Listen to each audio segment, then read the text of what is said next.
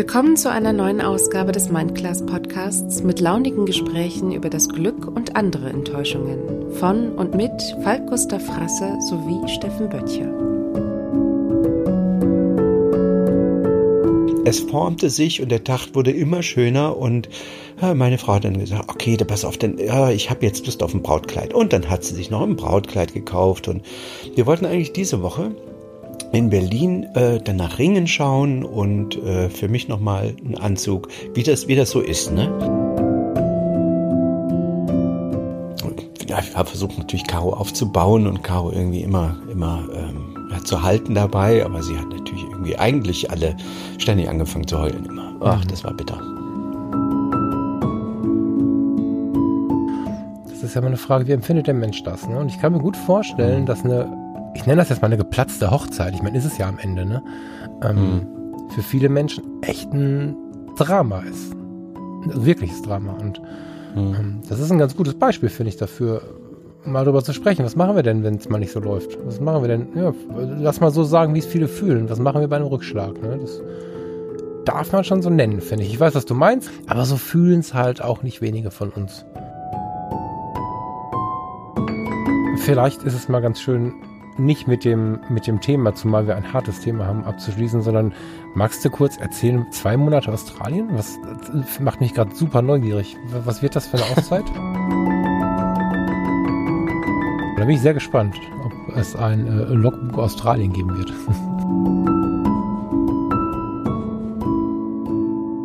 Einen wunderschönen guten Abend, mein lieber Falk. Wobei Abend es nicht ganz trifft. Wir sitzen hier am Samstag, haben wir heute, ne? Samstagnachmittag. Am Kaffeetisch. Draußen ist schöner blauer Himmel am Kaffeetisch. mein Boot liegt vor der Tür. Ich würde eigentlich am liebsten sofort raus, aber äh, ich ziehe es vor, mit dir zu plaudern. Ja, hallo, lieber Steffen. Der Steffen ist noch ein bisschen aufgeregt, weil ich ihn jetzt hingehalten habe und der Steffen immer sofort anfangen möchte und mir fallen immer noch ganz viele Sachen ein, die ich noch kurz machen muss und das ist der Steffen nicht ja, gewohnt. Und geht immer, das ist, wenn er nervös am Anfang ist, dann habe ich den Steffen ein bisschen geärgert mit, ich muss noch hier und muss noch da. Weißt du, als, die, als, als Geduld irgendwie äh, vom, vom lieben Gott verteilt wurde, stand ich äh, tippelnd und trommelnd mit den Fingern irgendwo in der Schlange und bin fast geplatzt. Äh, das ist auch so, so irre, wenn ich manchmal, äh, naja. Nee, erzähl, nee, das möchte ich jetzt, das möchte ich jetzt hören. Komm jetzt, komm jetzt, erzähl auch, bitte.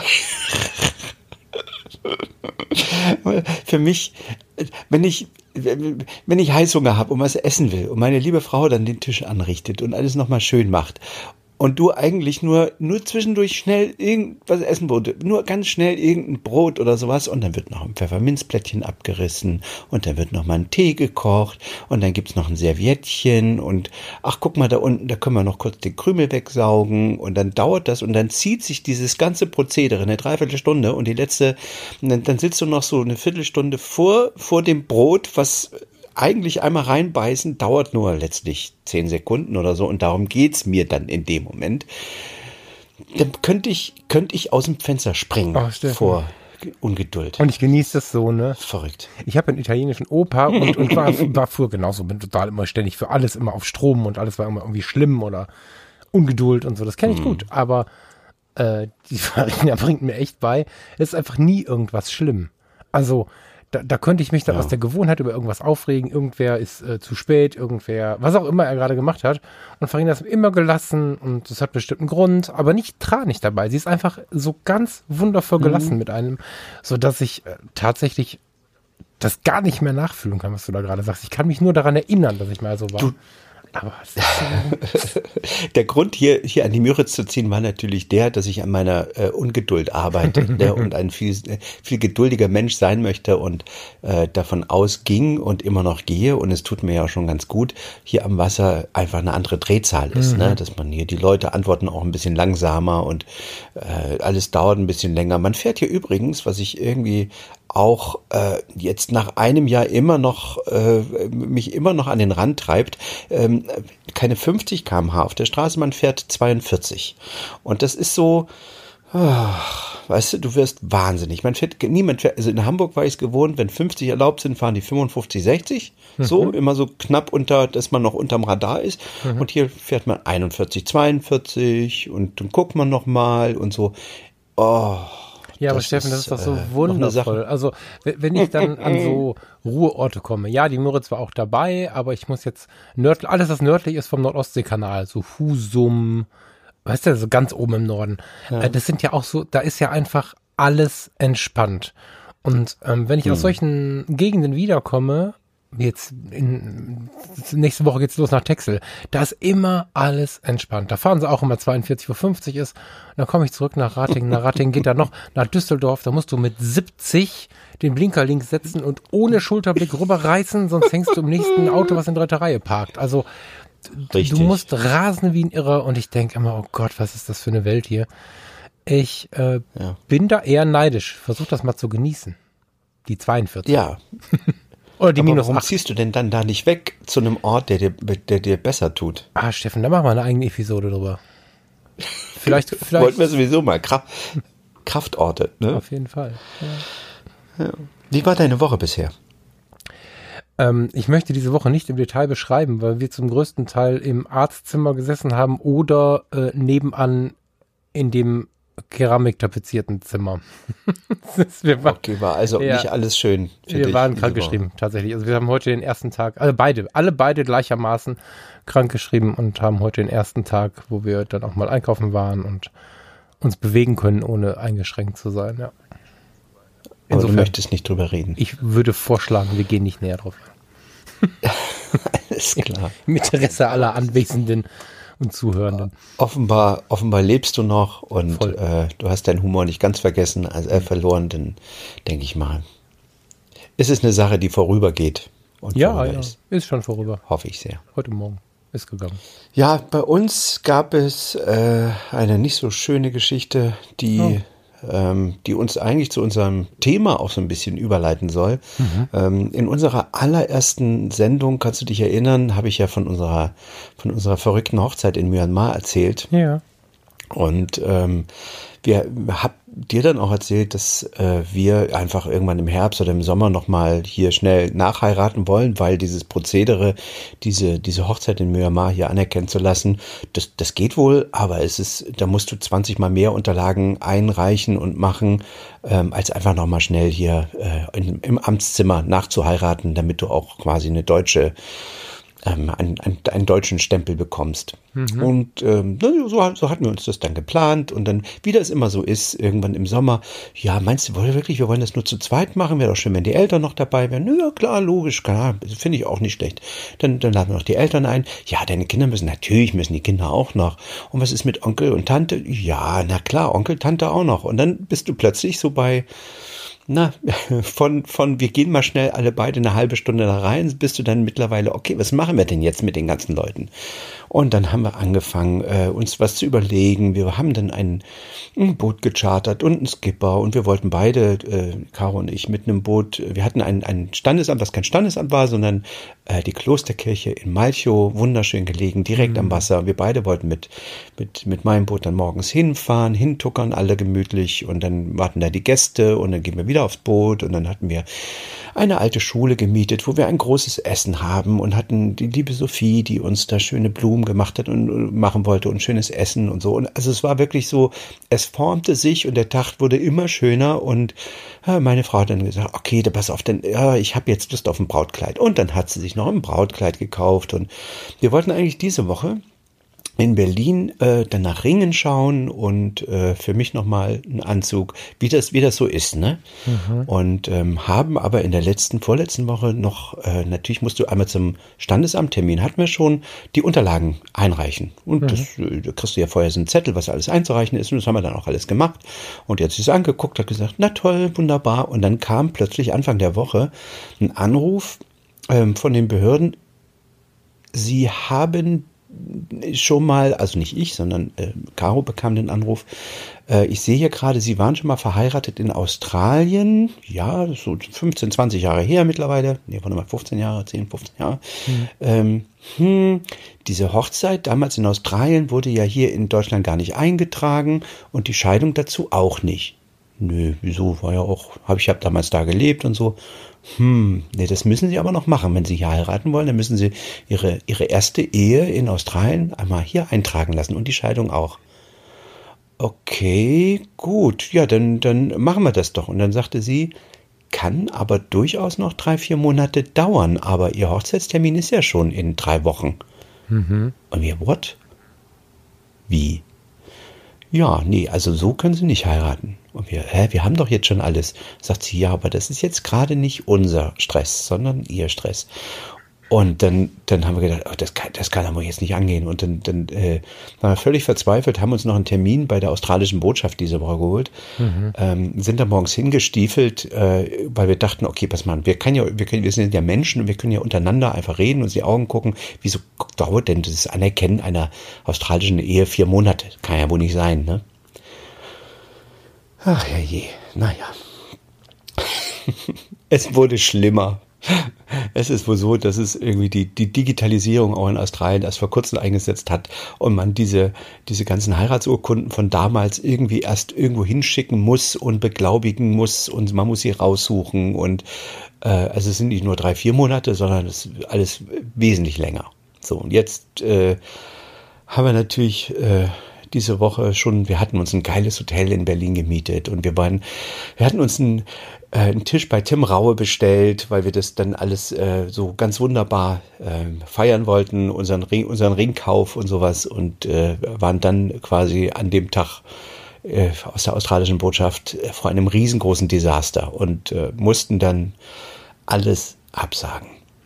Und das ist natürlich bitter, wenn Karos Eltern aus Vietnam und die Tante aus Australien und meine Eltern und jeder hatte sich Urlaub genommen und wir hatten die Location und den Fotografen und wir hatten alles schon fertig und in Sack und Tüten. Und dann jetzt irgendwie drei Wochen vorher zu sagen, äh, wird leider alles nichts, das ist natürlich echt bitter. Mhm. Und das war ein, ein ja, ein herber, herber Rückschlag und es war wirklich irgendwie, das hat uns ganz schön runtergezogen. Mhm. Also ich habe versucht, irgendwie das Ganze, ähm, ja, ich habe versucht natürlich Caro aufzubauen und Caro irgendwie immer, immer ähm, ja, zu halten dabei, aber sie hat natürlich irgendwie eigentlich alle ständig angefangen zu heulen immer. Ach, mhm. das war bitter. Tja. So, so war unsere Woche. Oje. Mm, und trotz dem feiern und danach heiraten wäre nicht so die Option gewesen, weil es geht ja nur um die Unterschrift. Es geht ja nicht um die. Ja, Liebe. genau. Also, ja, die, aber die, die, die, Hochzeit hatten wir ja schon in Myanmar. Und ja, es ging es ja nur noch um den Stempel. Also es war ja jetzt nicht so, dass wir jetzt hier nochmal einfach äh, aus Jux und Dallerei nochmal 10.000 Euro auf den Kopf kloppen wollten, damit wir nochmal alle dabei haben. Nee, es ging schon wirklich jetzt äh, eigentlich noch um den Stempel, weil verheiratet vor, vor uns sind wir ja nur schon. Ja, ja. Ne? deswegen hätte ich, also das ist jetzt zu spät und das ist mal dämlich, aber ich mache das jetzt trotzdem mal. Ich glaube, ich hätte es trotzdem gefeiert. Ich hätte dann die Hochzeit von Myanmar nachgefeiert, hätte große Plakate mit Fotos aus Myanmar aufgehangen und hätte mit den Leuten und vielleicht einem Redner, keine Ahnung. Ja, doch. Hm. Aber nochmal eine freie Trauung. Und dann machst du nächste, nächstes Jahr nochmal noch mal eine, eine standesamtliche. Naja. naja, ja. das stimmt. Lieber Steffen, das tut mir leid. Das, und dann fängst du nochmal an, weil dann fängst du, nächstes ja, ja. Jahr ist dann die standesamtliche und dann machst du nochmal alles, weil du denkst, ja, das war ja nur frei. Wir wollen ja noch den, den, wir brauchen ja noch einen deutschen Stempel drunter mhm. oder so. Ja, das stimmt. Ja. Habt ihr jetzt eine Zeit? Nee.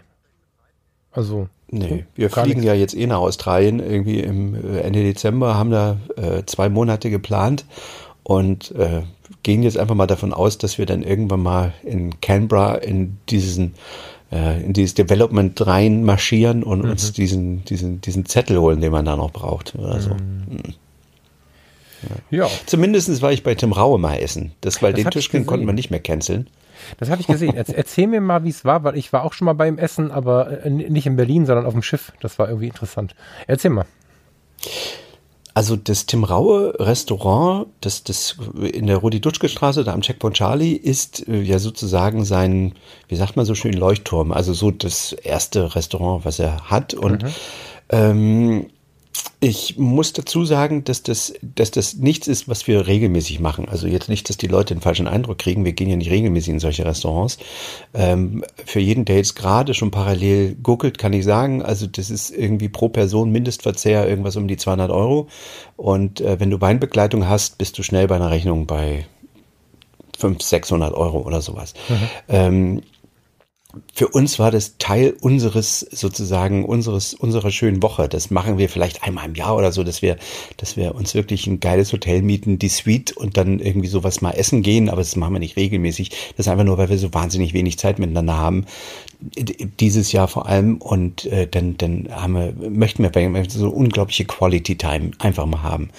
Und ähm, also das Restaurant, was ich unglaublich geil fand, ist, dass dir die Angst davor genommen wird, dich falsch zu benehmen, weil ähm, es ist nicht so aufgetakelt. Der Preis, den du da bezahlst, der, der, der klingt ja so danach, als müsse man irgendwie sich, äh, würde man da nur mit Krawatte und, und, und äh, Sakko reinkommen und klingt so, als müsste man irgendwie eine bestimmte Etikette erfüllen und so alles nicht. Also die Kellner dort haben, haben Poloshirts an, ähm, das ganze Interieur ist sehr, sehr schön, sehr gepflegt, aber nicht so überkandidelt. Also man mhm. hat nicht den Eindruck, dass du in irgendeinem Ritz oder in irgendeinem super, super, super duper Ding bist, sondern es ist, äh, äh man hat ein unglaublich wohliges, warmes Gefühl, man wird unglaublich freundlich be äh, begrüßt, äh, man setzt sich und ähm, man kriegt dort nicht einfach nur Essen, das muss man dazu sagen. Also du wirst dort den ganzen Abend kriegst du ein etwas äh, gereicht auf ganz kleinen Tellern. Das sind hier immer so ganz Mini-Portionchen,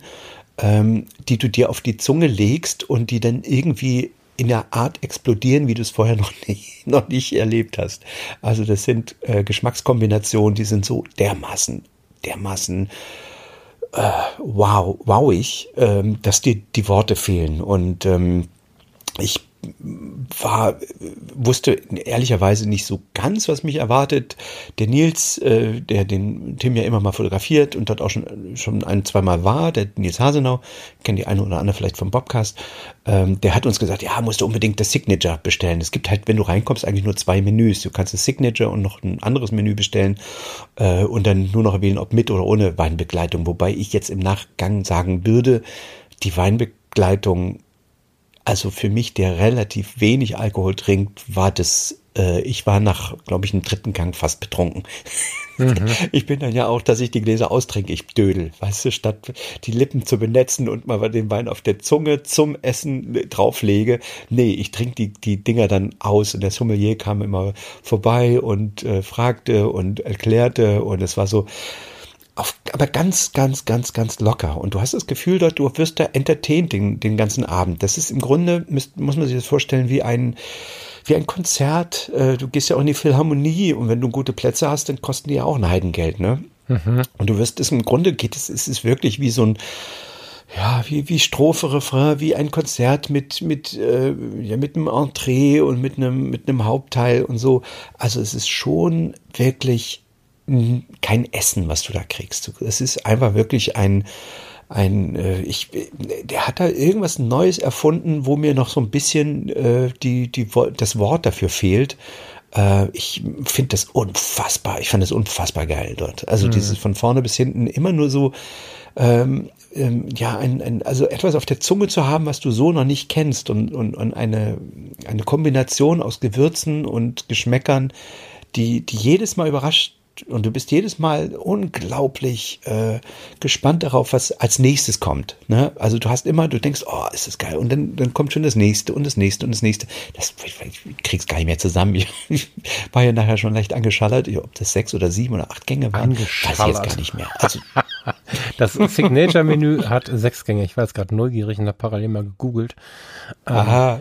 Ähm, du kriegst auch so Zwischengänge, die nicht auf der Karte stehen. Weißt ah, okay. du, das ist so, okay. hier nochmal ein Amüsgöl und da nochmal was ja. und hier nochmal eine Praline und so. Ja.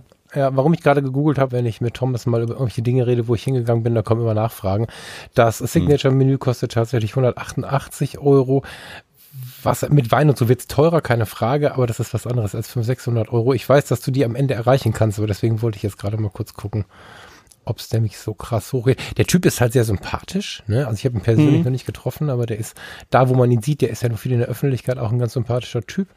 Und ähm, Farina und ich haben uns ähm, ja da ist viel Marketing dran, aber er hat sich schon eingebracht in die, äh, in das Restaurant auf der Mein Schiff 5. Ich weiß nicht, ob du es mitbekommen mhm. hast. Der hat mhm. ähm, die Karte für ein, ein, ein Kreuzfahrtschiff quasi geschrieben, für ein kleines Restaurant am Heck. Ja. Ähm, und er hat, wenn ich das richtig gelesen habe, ähm, auch nur für dieses Restaurant zugesagt.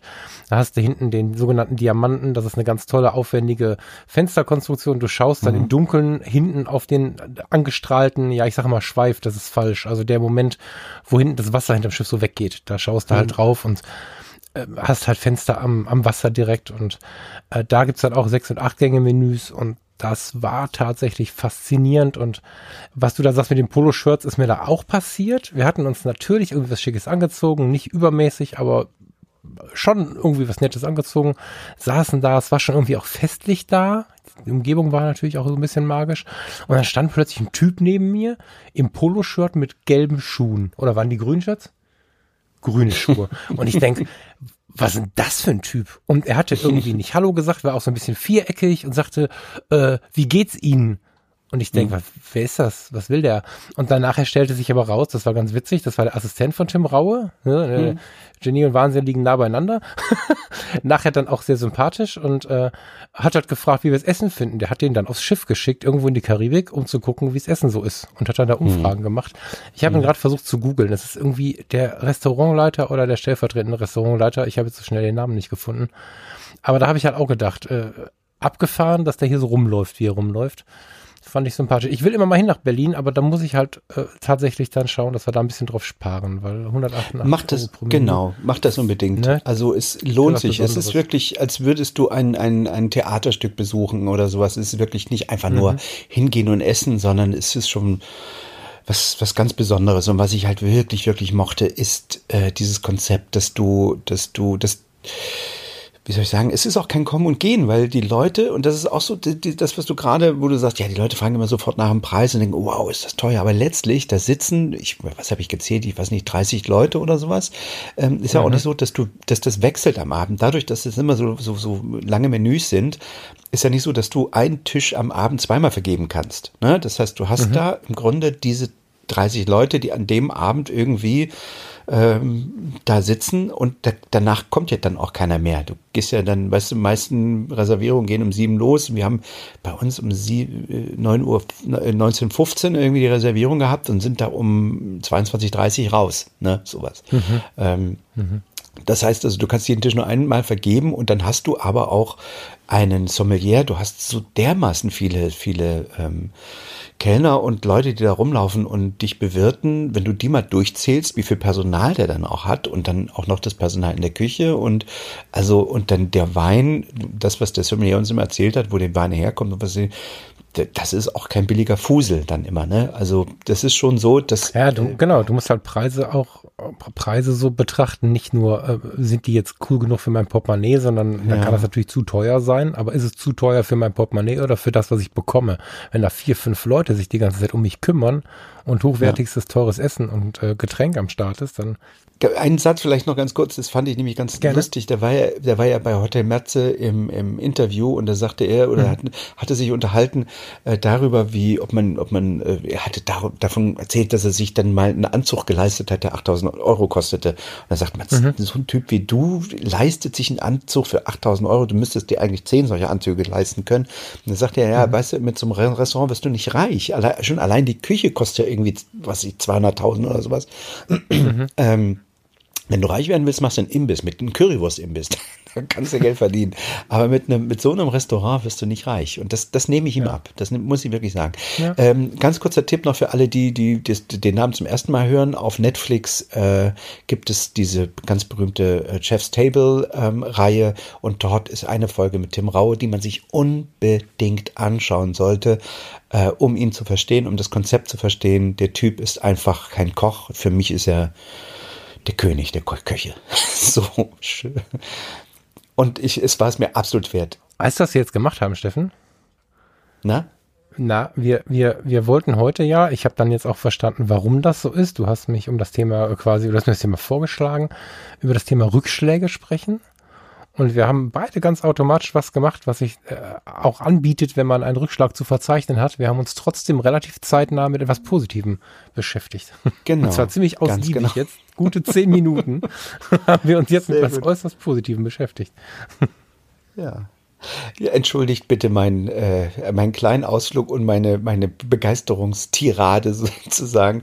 Ähm, aber das hat uns natürlich an dem Abend auch über dieses äh, Hochzeitsdilemma geholfen, ne? weil wir wirklich mal drei, vier Stunden komplett raus aus diesem, aus diesem äh, Irrsinn gekommen sind und uns wirklich nur ähm, auf, auf den Abend konzentrieren konnten. Ne? Von daher, äh, War das ja schon die erste Antwort auf die Frage, die du stellen wolltest, nämlich äh, wie gehst du, wie geht man mit Rückschlägen um?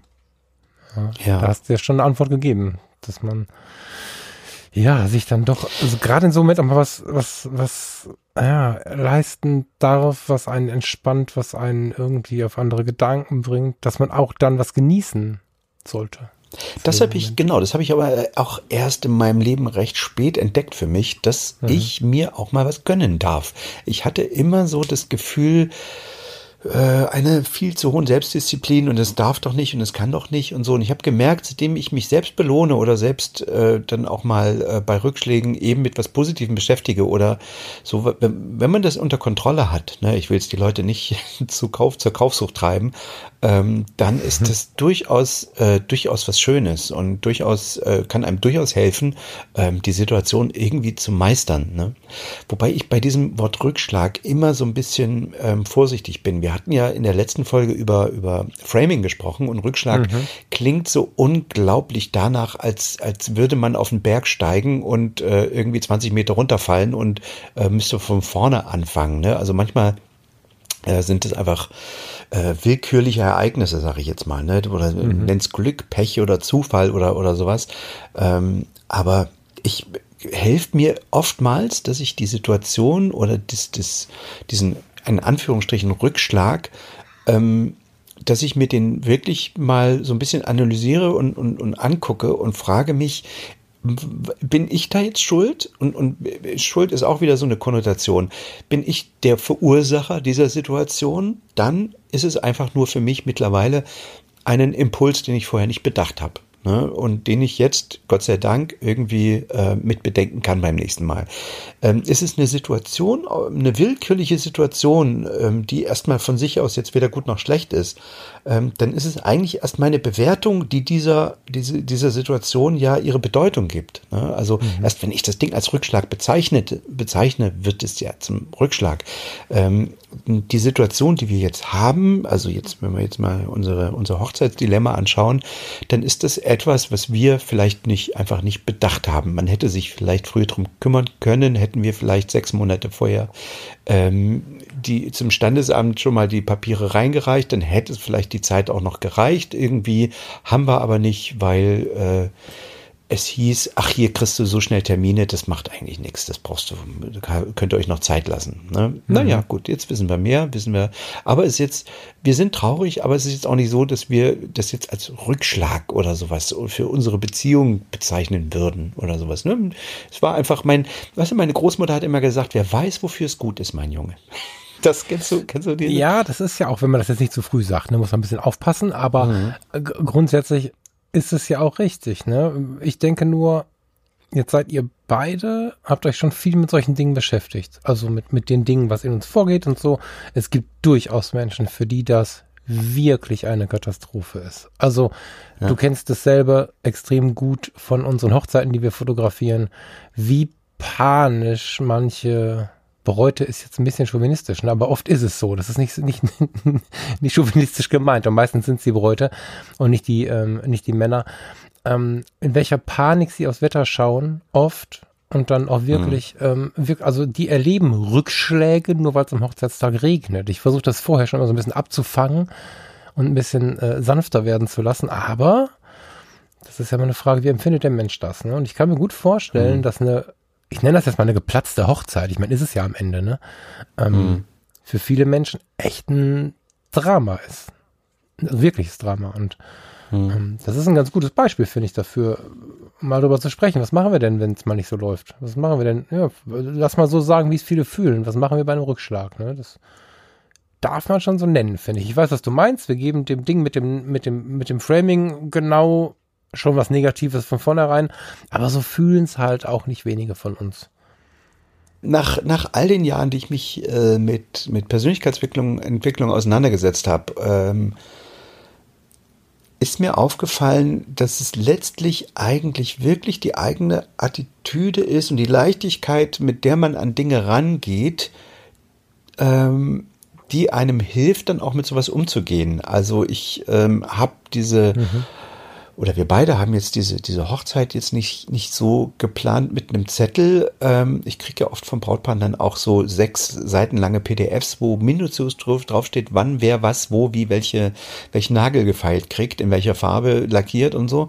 Ähm, wir beide haben das eigentlich eher so wirklich mit einer hohen Leichtigkeit und mit einer, mit viel, ähm, ja, mit, mit viel Freude irgendwie gemacht. Und macht man den Skipper. Heino, äh, willst du unser Skipper sein? Hallo, jo, mache ich, habe ich eingetragen. Zeit sagt er mir dann, ja, alles gut. Und dann äh, haben wir da mit Sophie kurz gequatscht. Hast du Lust, da was zu machen? Ja, ja, dann denke ich mir was aus. Ist auch so, die, die liebe Sophie von Fischers Küche, die wollte uns dann die Hochzeit oder hatte dann den Auftrag, die Hochzeit, Hochzeit auszurichten. Das ist auch nicht so. Ich bin niemand, der dann sagt, Sophie, bitte, ich möchte das und das und das und die Blumen sollen so und so und so. Sophie ist ein Vollprofi. Ich sag ihr, ich möchte einfach was Schönes und ich bin mir ziemlich sicher, dass die was Schönes hinkriegt. Deswegen ist meine Erwartungshaltung dann auch eine ganz andere. Ne? Also es ist nicht so, dass ich, sobald ich eingreife, ich buche auch, wenn ich, wenn ich Dienstleister buche, dann lasse ich die machen. Also und, und entscheide hinterher, ob das gut oder schlecht war. Aber das macht mich dann insofern auch nicht so verrückt, weil ich weiß, ich habe also mein Briefing war, bitte sei kreativ, bitte mach dein Ding. Ich will dir da gar nicht reinquatschen, sonst würde ich ja gar keinen buchen, sondern mhm. würde selber machen. Ne? Und insofern ähm, auch beim, beim, beim Fotografen oder so, bei Nils, den, den, ich hatte Nils sie gefragt, ob er das macht.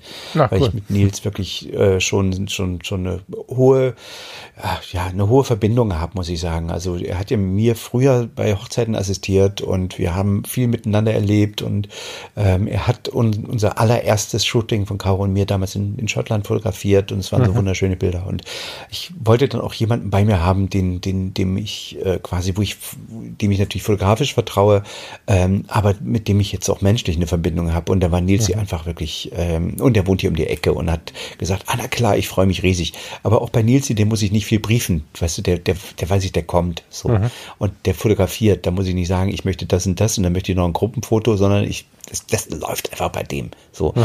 Und ähm, mit dieser Attitüde, darauf wollte ich hinaus, mit dieser Attitüde und Leichtigkeit, wenn du dein Leben eher mit dieser Attitüde und Leichtigkeit ähm, bewältigst, bewältigst klingt auch schon wieder, ähm, so durchs Leben gehst mit einer ganz anderen Attitüde, dann werden dich Rückschläge oder Dinge, Ereignisse nicht so aus der Bahn werfen, sondern dann, dann springst du drüber oder weichst kurz aus und dann geht's irgendwie weiter. Ne? Also mir hilft es zum Beispiel immer, wenn, wenn sowas ist, äh, mir quasi den nächsten Schritt zu prävisualisieren. Ne? Also dann heiraten wir wahrscheinlich nächstes Jahr im Frühjahr. So. Mhm. Dann wird's auch schön. Genau, in die Zukunft gucken. Das finde ich auch mega wichtig. Ne? Also entweder, wenn was einfach nicht geklappt hat, auf die Wiederholung schauen. Das ist das eine.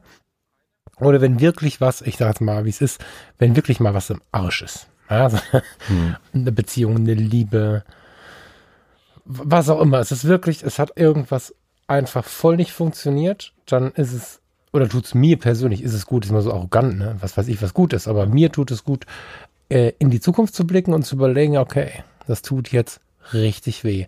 Aber ja. wie wird es in einem halben Jahr sein? Wie wird es in einem Jahr sein? Habe ich das äh, genau. überwunden? Wie wird es mir dann gehen? Habe ich dann äh, vielleicht irgendwie äh, was Neues in mein Leben gelassen oder so?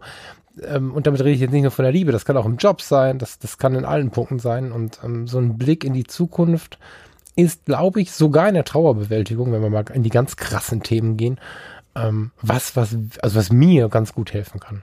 Was ich auch immer, die Karte ja, ziehe ich immer, wenn irgendwas nicht gut gelaufen ist. Absolut, absolut. Also ähm, ich lebe natürlich oder versuche die meiste Zeit im Hier und Jetzt zu leben, ähm, aber ich gucke wirklich nicht nach hinten. Also das mhm, habe ich mir genau. abgewöhnt.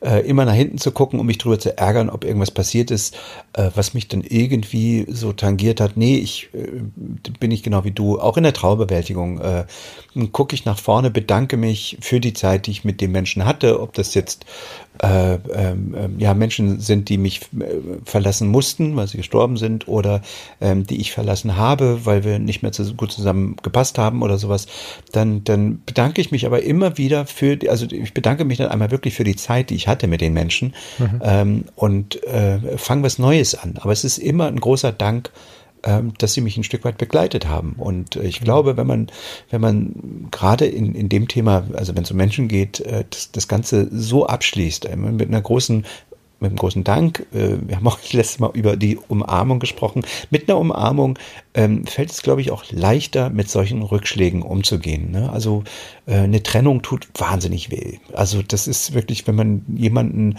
äh, geliebt hat oder ähm, wenn das wenn, und das nicht funktioniert hat äh, und oder oder derjenige stirbt und und man weiß, man sieht ihn niemals wieder, dann kann man natürlich irgendwie mit der Umarmung, das meine ich jetzt eher symbolisch, ne?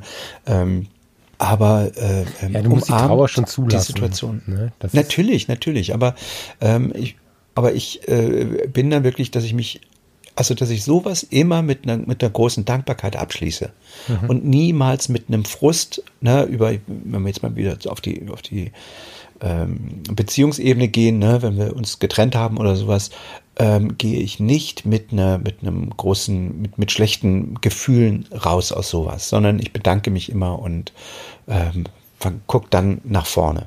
Da wünsche ich mir so sehr, dass der eine oder andere zuhört und das auch so tut, weil ich so viele Leute erlebe, die es nicht tun und auch wenn ich mir immer Mühe gebe, nicht so viel mir von anderen Leuten zu wünschen, weil auch das ist ja wieder eine Erwartungshaltung, die ich mir eigentlich schenken kann. Ne? Aber, aber das ist wirklich ja. eine Sache, die mich immer bewegt, weil man kennt ja so diese Vorname- und Vorname-Konstellationen aus seinem Umfeld und wenn sich dann so eine Konstellation mal ändert, wundert man sich hier und da, weil man sich muss sich halt auch neu gewöhnen. So. Ähm, oder wenn sie mhm. einfach sich nicht verändert, sondern einfach kurz nicht mehr da ist, sondern nur noch der eine und der andere mhm. da ist. Ganz oft reden die dann nicht mehr miteinander. Die haben äh, ohne dass ein großer Streit war, weil man es so macht, wie oft ich im Leben schon gehört habe. Und ich dachte, es wird besser, umso ich älter werde. Aber die, die Leute bleiben gleich bekloppt. Die, die sagen dann, ja, nee, ist ja mein Ex-Freund oder mein Ex-Mann. Wieso soll ich jetzt noch mit dem reden? Ja, weil du verdammt noch mal drei, vier, fünf, zehn, keine Ahnung, wie viele Jahre mit dem dein Leben verbracht hast. Das kannst du doch nicht hm. für nichtig erklären, indem du jetzt sagst, jetzt mache ich das nicht mehr, weil man das nicht mehr so macht. Das finde ich immer sehr, sehr schade, dass da dann so das Interesse irgendwie abbricht und da würde ich echt gerne, ja, würde ich gerne bestellen hiermit, dass wenn jemand zuhört, der das so macht, vielleicht mal drüber nachdenkt, dann doch mal wieder anzurufen, aber eine Geburtstagskarte zu schicken.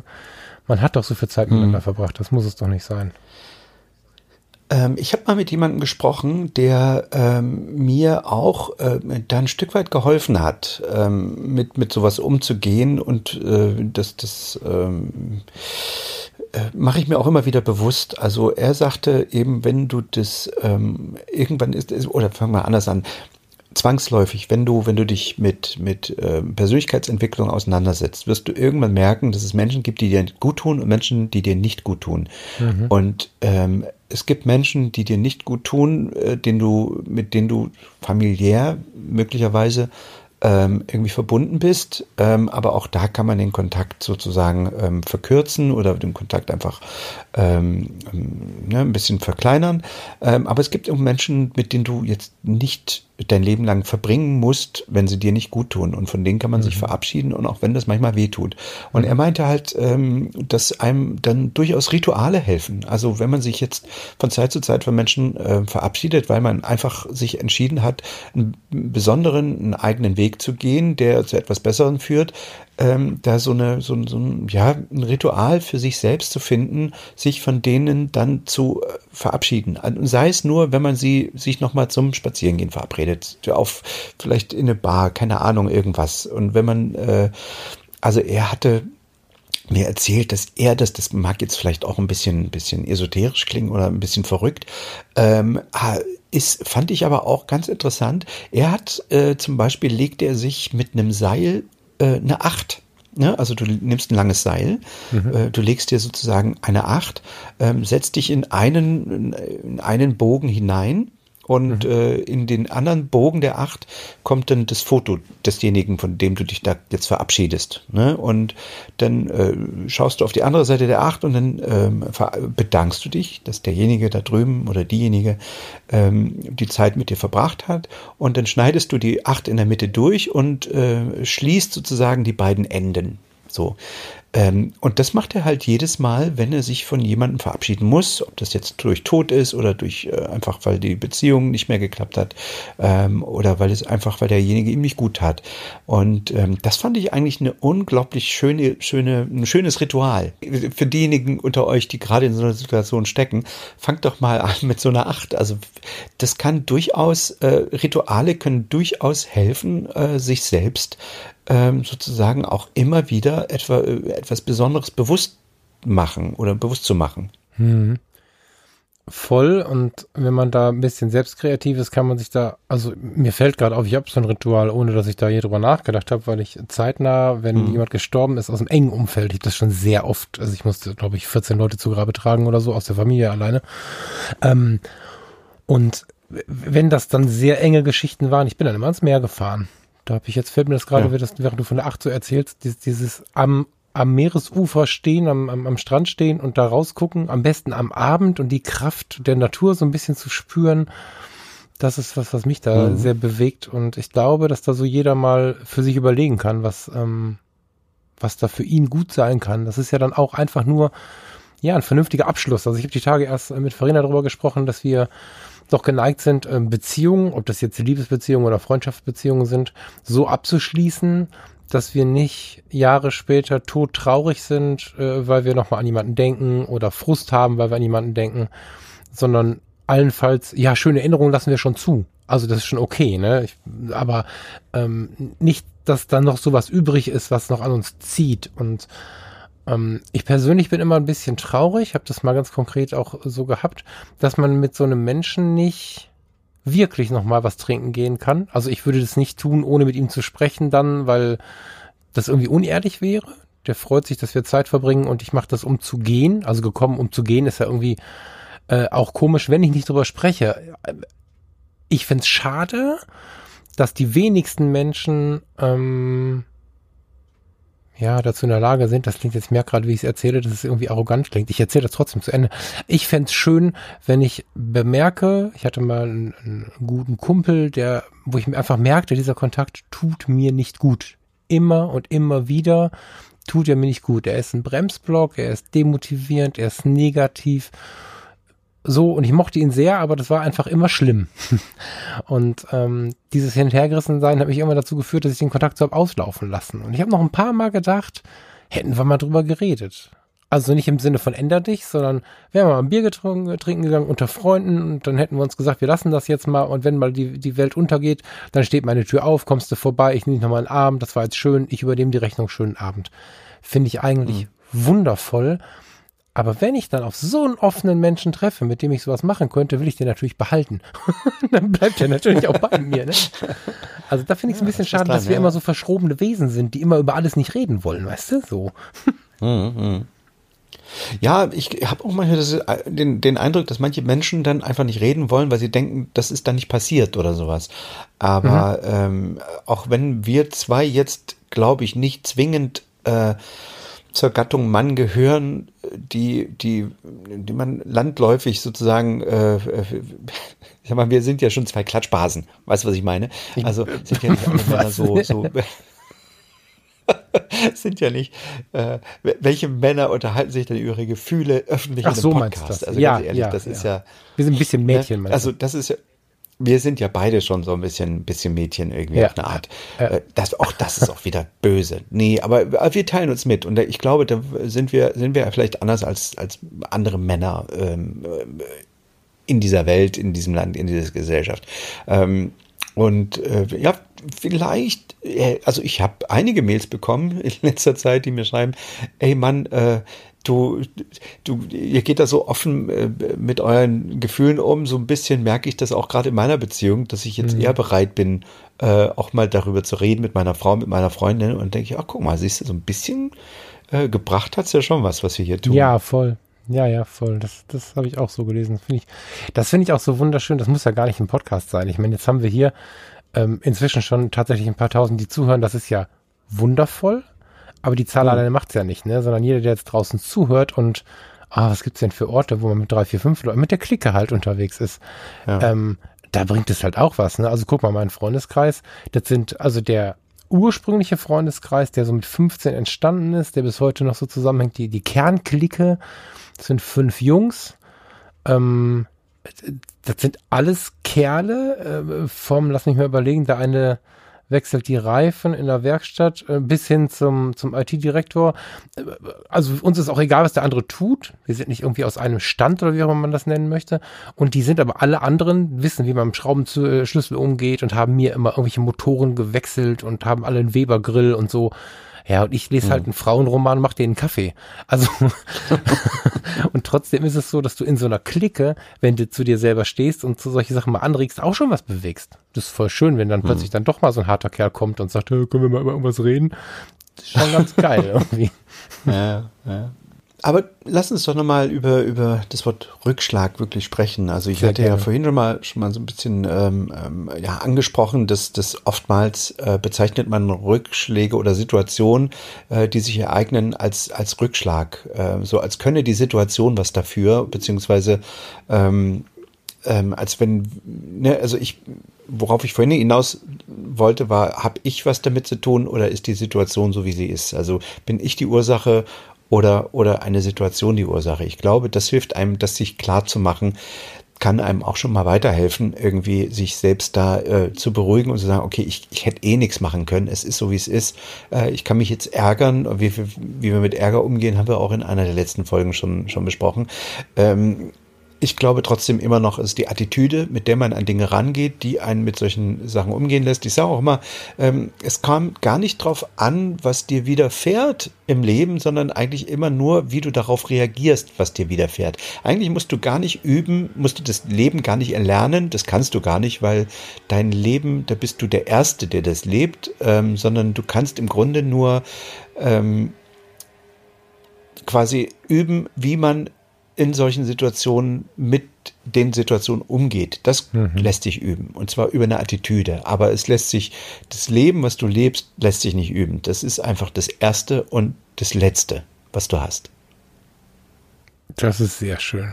Ja, die, ähm, die Reaktion auf die Dinge, die passieren, ist das, was du tun kannst. Die Dinge passieren so oder so, ne? Genau so, ja. Du bist der Erste, der dein Leben lebt. Das ist gut. Das muss ich mir gleich mal aufschreiben. schön, schön. Ich, ich, ich erzähle auch gerne in dem Zusammenhang immer äh, die Geschichte von dem alten chinesischen Bauern und, und seinem Sohn, äh, oder beziehungsweise von dem, von, von den beiden Bauern, also dem Bauern und Bäuerin und dem Sohn. Hatte ich die jetzt schon mal erzählt eigentlich? Ähm, ich habe mal eine, ja, ich habe mal so eine vorgelesen. Ich riskiere das einfach mal. Im Zweifel ist aber fünf Episoden her und die Leute wollen es nochmal hören. Also mach einfach. Ich weiß nicht, worauf du hinaus willst. Wir hatten mal so eine, aber erzähl. Also, ähm, es gab mal vor, vor ein paar hundert Jahren einen Bauern und eine Bäuerin, die äh, hatten einen Sohn und es war ihr einziger Sohn. Und wie das so ist, äh, es ist ja ein, ähm, ja, ein Generationenvertrag im alten China. Auch wie in vielen anderen Ländern gibt es so eine Art Generationenvertrag. Das heißt, man bringt ein Kind zur Welt äh, und das ist dann irgendwie so ein Stück der Rente. Ne? Der Sohn wird sich dann im Alter um einen kümmern. So war das viele hundert, viele tausend Jahre in unserer, in unserer Menschheit. Äh, und äh, ich hoffe, ähm, dass, das, äh, dass wir unsere Gesellschaft nicht so weit auseinanderdriftet, dass es auch bald immer noch so sein wird.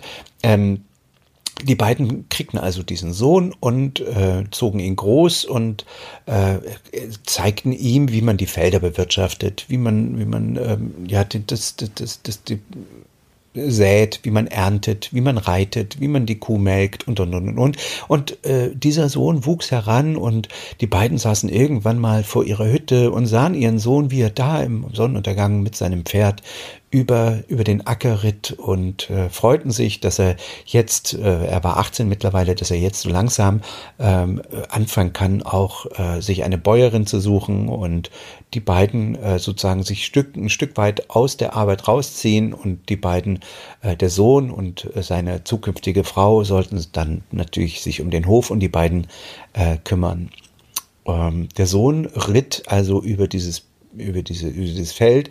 Und äh, das Pferd erschreckte sich und warf unseren Jungbauern ab. Und unser Jungbauer war in dem Moment an Querschnitts gelähmt, konnte nicht mehr laufen und äh, war im Grunde somit eigentlich sofort als Kümmerer, als äh, das, der ganze Generationenvertrag äh, ging im Grunde in dem Moment äh, kaputt. Und äh, wenn wir uns jetzt mal alle bis zum bis zu diesem Teil der Geschichte uns fragen, wie würden wir dieses Ereignis bewerten, was da äh, geschehen ist, dann würde du und ich sofort sagen, ja, was für ein Pech, so ein Unglück, so ein Rückschlag, ne? Mhm. Das sprechen wir ja nun gerade.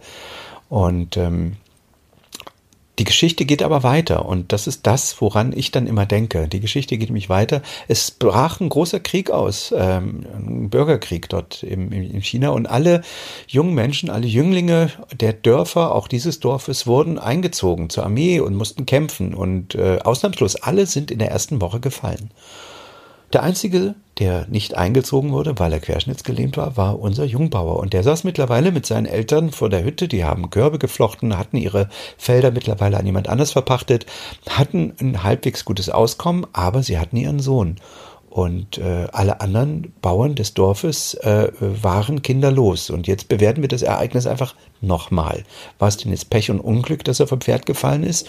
Oder war es nicht doch irgendwie Glück? Mhm. Super schöne Geschichte.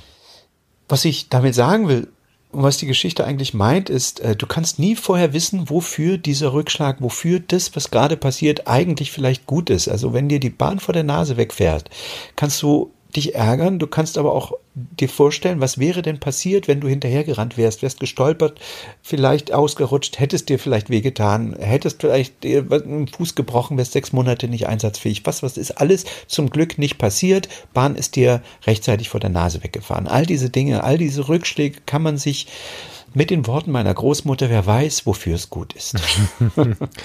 ja, äh, voll. Und es ist ja auch so viel schöner, dann nicht seine aber ist jetzt schwierig, ne? Emotionen soll man rauslassen, aber wenn man sie gar nicht erst bekommt, also wenn ich dadurch keine Wut äh, aufbringe, nicht, dass ich sie nicht rauslasse, sondern ich gar nicht erst aufbringe, habe ich das Leben ja auch viel schöner. Also wenn ich daran zurückdenke, so in der Jugend, ah, ich war schon, na, cholerisch will ich nicht sagen, aber ich konnte mich schon über irgendwie jeden Scheiß ärgern.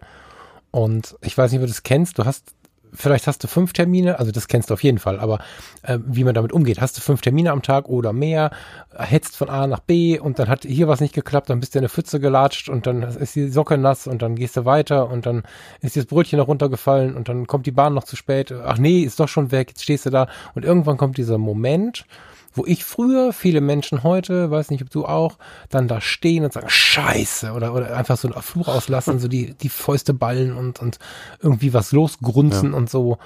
Und ich habe sehr früh gedacht, oh, das, das macht so keinen Spaß. Das ist, das ist nicht nur auch unangenehm vor allen anderen, das ist auch so ein innerer Druck, der da entsteht. Und ähm, wenn ich jetzt so eine Bahn wegfahren sehe, dann denke ich, ja gut, dann kann ich daran jetzt auch nichts mehr ändern, ob ich es jetzt verursacht habe oder nicht, ist ja auch eine andere Frage, weil die Bahn ist so oder so weg.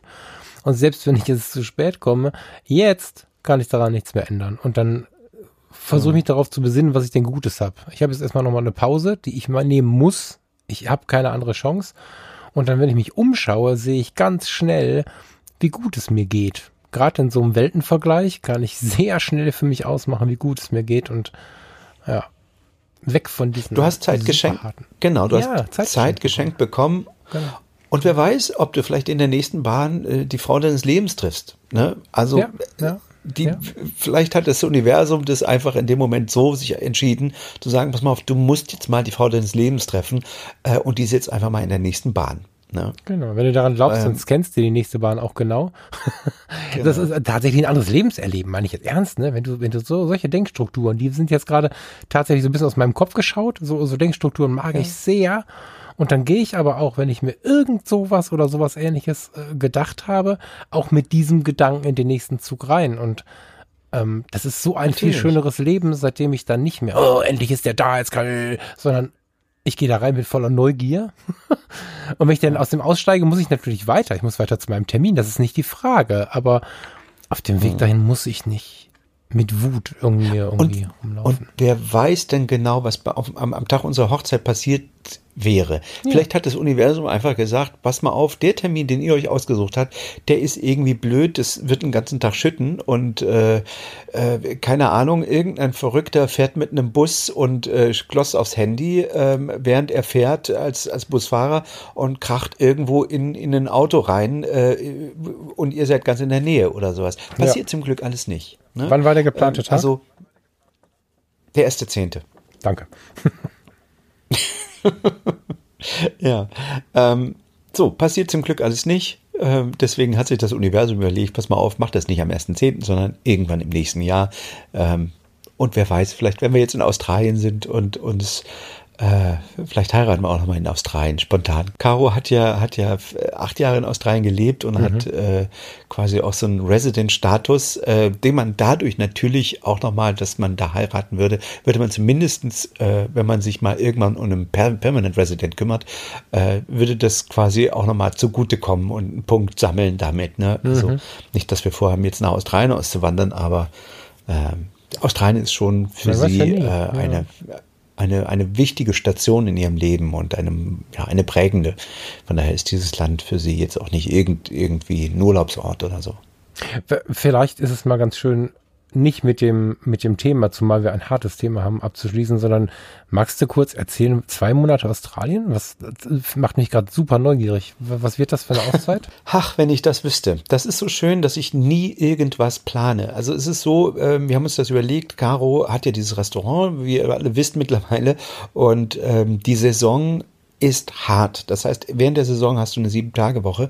Während der Saison musst du äh, 16, 17, 18 Stunden am Tag arbeiten in der Gastro und äh, im Winter ist im Grunde Totentanz hier. Ne? Und die meisten, mhm. fast alle Restaurants schließen einfach über den Winter und machen dann im März, April irgendwann wieder auf. Und äh, so haben wir uns das dann auch überlegt, dass das eigentlich, äh, naja, dass sie quasi bis Dezember noch das Restaurant offen lässt und dass wir dann ähm, einfach längere Zeit einfach zusammen verreisen, weil wir das einfach diesen Sommer nicht machen konnten. Und äh, sie wollte mir immer schon in den letzten Jahren, hat sie immer gesagt, machen wir nicht mal nach Australien, dann kann ich dir mal alles zeigen, wo habe ich gelebt und dann meine alten Freunde besuchen und so. Und das fand ich ganz toll. Und dann habe ich gesagt, ja, lass uns doch nächsten äh, Winter, wenn du eh das Restaurant schließt, lass uns doch nach Australien. Dann sagt sie, ja, aber Australien, ich würde dann schon ganz gern so wenigstens vier Wochen. Ich sage, komm, lass uns gleich zwei Monate draus machen. Ähm, dann haben wir genug Zeit, uns äh, da auch irgendwie äh, eine schöne Zeit zu machen. Und das ist im Grunde der Plan. Wir haben keine Idee. Also es ist wirklich so, dass ich äh, sowas ungerne plane. Ähm, ich weiß, in, in all den, da können wir auch nochmal eine Folge draus machen, all den Reisen, die ich gemacht habe, habe ich nie irgendwas geplant. Die erste Nacht, die, die erste Hotelnacht habe ich geplant, alles andere hat sich immer ergeben, weil wenn du was planst, dann setzt du dich so auf Schienen und fährst wie so ein, äh, in, in so einem Waggon diese, diese Schienen ab und äh, wenn dann mal wieder was nicht klappt, ne, dann ähm, sagst du, dann, dann, dann ja, ist man, ist man, nennt man es Rückschlag und ist vielleicht be irgendwie bedient. Ne? Deswegen, also mhm. also wir haben wirklich in den zwei Monaten überhaupt gar nichts geplant. Ich habe, äh, arbeite ja für so ein australisches Modelabel. Das habe ich jetzt schon ein paar äh, Shootings, ein paar Kataloge für die fotografiert. Das letzte ja. war ja jetzt in, in, in Portugal, genau. Und die haben gesagt, was, ihr kommt nach Australien, hallo, dann können wir nicht gleich wieder, können wir nicht gleich wieder ein Shooting machen. Ich sage, ja, klar, logisch, ähm, ist da auch nicht schlecht, dann muss ich, äh, muss ich mich halt um Business-Visum kümmern. Macht aber nichts, äh, so schwierig ist das nicht, weil äh, wir ja vorher die anderen Shootings immer äh, quasi hier in Europa gemacht haben oder eben in Vietnam mal. Ähm, und äh, dann könnte man das der Migration auch so erklären, dass ich dann halt äh, quasi, warum da jetzt ein deutscher Fotograf rüber muss und dieses Business-Visum. Einfach weil ich die, die Bildsprache dieses Unternehmens schon mittlerweile äh, ein Stück weit geprägt habe. Und mhm. ähm, dann hatte die, die Besitzerin von diesem Modelabel gesagt, weißt du was, ähm, ich habe, äh, das klingt jetzt auch wieder skurril, aber sie hat eine Yacht in Sydney, die liegt da im Hafen, die liegt da sowieso, könnt ihr pennen dort. Ich sagte, du, Zwei ich wohne sowieso gerne auf, na, erstmal in Sydney, wenn wir ankommen. Wir haben so, jetzt erstmal so. eine Anlaufstelle. Wir, wir landen in Sydney und werden erstmal auf die, auf die Yacht von Cheryl und äh, das ist halt äh, schon irgendwie so eine, ja, wo man schon wohnen kann. Das klingt jetzt auch, als wären wir irgendwie mit reichen Leuten oder so, aber das ist, meine Güte, ja. Also wir sind eingeladen von der Dame, ja, der, lass der Leute Laden doch gehört. reich. Und Reiche Leute sind doch keine schlechten Leute. Alles gut. so, die ist sehr, sehr nett und äh, die spendet auch viel. Jedenfalls können wir bei ihr in Sydney erstmal im Hafen in der Yacht wohnen. So, und das ist doch erstmal schon mal was Schönes. Und da haben wir uns überlegt, dass wir das machen. Und dann sagte sie, du weißt du was, äh, ich fahre mit, mit, äh, mit ein paar Freunden sowieso immer regelmäßig äh, dahin raus auf so eine Insel. Ähm, dann, dann nimm doch gleich deine Kamera mit, dann, dann fahren wir da schon mal hin und dann können wir schon mal ein paar Aufnahmen machen. So, super, so machen wir das. So, das ist im Grunde der Start. Ja, und ähm, wenn da alles andere, das ist wirklich so, dass wenn ich irgendwo hinkomme, dann sitzt du abends, trinkst einen Wein und sagst, du, ich habe nichts vor, dann, dann haben die Leute plötzlich eine Idee, was sie mit dir machen wollen. Oh, du musst unbedingt hier, ich habe eine Tante, pass mal auf, die rufe ich jetzt mal an. Und dann entstehen Dinge, äh, die nicht entstehen würden, wenn du einen Plan hast. Deswegen. Ja, fliegen wir einfach rüber. Wir haben äh, quasi einen Hinflug und einen Rückflug und alles dazwischen soll passieren. Ähm, ist eigentlich die schönste Form des Urlaubs, die man sich nur vorstellen kann, kann ich euch so sagen. Einfach zuhören, was die Taxifahrer erzählen, was die Leute, die man kenn kennenlernt, erzählen und äh, denen irgendwie folgen und äh, es, äh, es ist viel, viel, viel, viel schöner. Ähm, ja, Aus diesen Dingen entsteht ja auch wieder was, ne? Also ich, du, du bringst ja, also jetzt will ich keinen Druck aufbauen, ne? Aber in der Regel bringst du von solchen Sachen ja auch was mit. absolut, na klar. Für dich, für andere, das ist ja, das ist ja wirklich wertvoll. Da bin ich sehr gespannt, ob es ein äh, Logbuch Australien geben wird. Da, siehst du, jetzt hast du mir wieder gerade ein Floh ins Ohr gesetzt. Also das geplant habe ich es nicht, aber wenn du das jetzt so sagst, wäre das natürlich auch Ah, eine Steffen, schöne Idee. bitte. Ungeplant Ja. irgendwo hin und dann mal gucken, was man fotografiert. Nee, also das habe ich mit New York gemacht. Dieses Logbuch New York ist entstanden aus einem Konzept heraus äh, und es hat auch super geil funktioniert. Ähm, müsste ich mir jetzt, wenn ich die Zeit habe, für Australien extreme Gedanken machen. Ja, vielleicht mache ich das. Vielleicht habe ich auch keine Nee, Zeit. musst du Mal schauen. nicht. Vielleicht machst du mal ein Logbuch, ähm, genau wie du es gerade beschrieben hast. Nicht geplant. Von dem, was passiert, von der Tante, die dich irgendwie mitnimmt in ihr, ich was weiß ich, zu den Aborigines. Ja. Ich kenne mich tatsächlich zu wenig aus, um da jetzt eine Geschichte zu spenden, aber ja. Äh, Allerdings ist, ist natürlich die Messlatte Australien-Fotos schon durch Trent Parky, eine meiner großen Heroes-Fotografen, irgendwie schon gesetzt. Also der hat ein, ein ähm, ja, eins der australischen Road-Movie-Bücher irgendwie schon rausgebracht. Da, jetzt, ich höre dich schon tippen. Du hast den Stift, ne? T-R-E-N-T, Trent. Äh, Ja. Zweiter Name ist Parky, P-A-R-K-E. Ähm, das jüngste Magnum, der jüngste Magnum-Fotograf ever. Und der hat ein Ah. Australien-Buch gemacht, äh, was so dermaßen, ich habe meinen Safari immer zu, wenn ich mit dir podcaste, deswegen kann ich hier gar nicht gucken. Ich mache das mal eben auf. Ähm, Ach, dann kann ich dir nämlich auch genau sagen, wie das heißt. Und das sind unglaublich geile Analogaufnahmen. Also wenn du den eingibst, der hat äh, das, das Buch schlechthin gemacht. Also das, äh, warte, ich sag's dir, das heißt Minutes to Midnight. Genau, Minutes to Midnight kostet mittlerweile nur noch 30 Euro. Es lag mal bei äh, 1500, als es nämlich in, in, in Deutschland und Europa nicht aufgelegt wurde. Dann hat man es nur als Import gekriegt und äh, dann die erste Auflage davon gab, waren wohl nur 500 Stück, die waren sofort weg, äh, bis dann hier die, äh, der Verlag, wie heißt der, welcher Verlag hat das rausgebracht? ähm, Steidel. Der Steidel, Steidel. den ich nicht kenne, Okay. spannenderweise, aber Steidel, ja. Gut. Das Steidel hat es kostet rausgebracht. 240 Euro. Das äh, muss ich mir direkt mal in die Liste packen hier. Das, äh, das Was kostet 240? Das, äh, die Sammler, äh, warte, es gibt so eine Sammlerstück, warte, warte, klick. Das wird dann irgendwie so eine First Edition sein.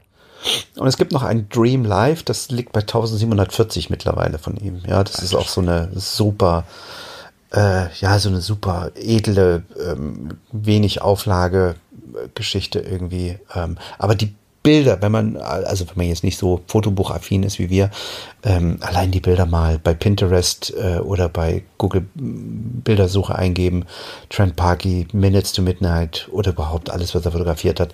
Ein unfassbarer Typ, der wirklich äh, nur analog fotografiert hat und sich teilweise für ein Foto Monat, Wochen, Monate Zeit nimmt, weil er sich dann da hinsetzt und auf ein ganz bestimmtes Licht wartet. Ähm, und das sieht man dem Ergebnis dann auch wirklich an. Und also für mich hat der Typ einfach alles an, an Australien-Gefühl fotografiert, was man fotografieren kann. Und äh, von daher wird es für mich wahnsinnig schwer, das aus dem Kopf zu kriegen in dem Moment, wenn ich in Australien bin und fotografiere. Aber wie hat mal einer zu mir gesagt, also ich fürchte, ich habe was geweckt jetzt trotzdem.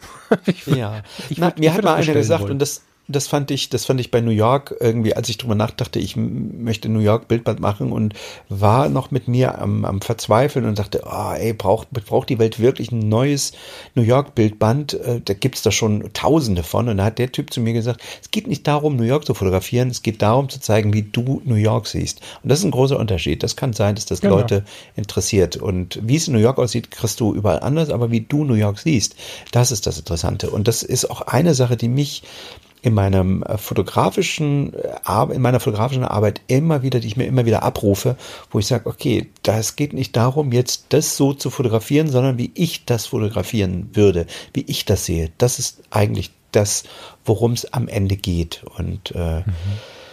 ja, das, wie gesagt, hilft mir immer unglaublich in solchen Situationen.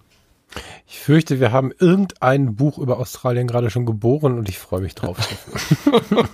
Sehr schön mein lieber Falk, die Stunde ist rum. Ähm, es war wieder wunderschön mit dir zu plaudern. Hast du Danke denn zu dem Thema Rückschläge vielleicht noch einen, einen letzten Satz übrig, den du unseren Hörern mitteilen möchtest? Jetzt überfällst du mich. wenn man, wenn man, wenn man zurückblickt, was wir gerade noch nicht so richtig, ähm, ein, ein Ding, was ich immer noch nehme, kann ich noch mitgeben.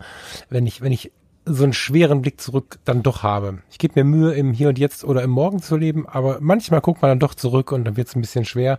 Das ist Energie, die mir wie aus so einem riesigen Loch im Tank rausläuft.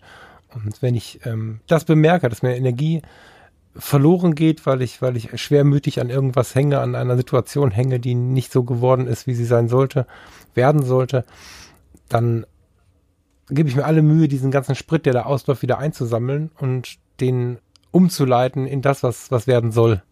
Und äh, gibt die Energie einfach in die Richtung, in die ich was verändern kann an der Situation. Ob das jetzt ein Abend bei Tim Raue ist oder, oder schon ein neues Projekt oder einfach der Weg in die Zufriedenheit, das ist ganz individuell. Aber Energie verballern für was, was nicht mehr hilft, ist halt hm. sehr schade. Also lieber umleiten und in die Zukunft schicken. Richtig. In der Natur gibt es keine Zufälle. Alles folgt einem großen Programm, dessen Code wir nicht mal erahnen können. Also ärgert euch nicht über Dinge, die ihr eh nicht ändern könnt. Nehmt sie hin und äh, nehmt alles mit einer großen Leichtigkeit. Ihr seid die Ersten, die euer Leben lebt und es gibt keine Probe dafür. In diesem Sinne. Steffen, ein schönes Wochenende dir und euch allen da draußen. Vielen lieben Dank fürs Zuhören. Ciao, ciao. Und ah, bevor ich es vergesse, nochmal der Hinweis, nächstes Wochenende, wer Lust hat äh, auf unser kleines Hafenfest, 21. am Samstag bei uns in der Marina Eldenburg, kommt einfach vorbei. Es wird mega schön. Wir grillen und wir haben Feuerschalen und wir haben schöngeistige Getränke, wir haben Live-Musik und äh, ich werde bis in den Abend so lange versuchen, äh, dass, dass, dass ich nicht betrunken bin, dass wir noch viel, vielleicht den einen oder anderen von euch, äh, dass ich den einen oder anderen noch treffe. Tschüss.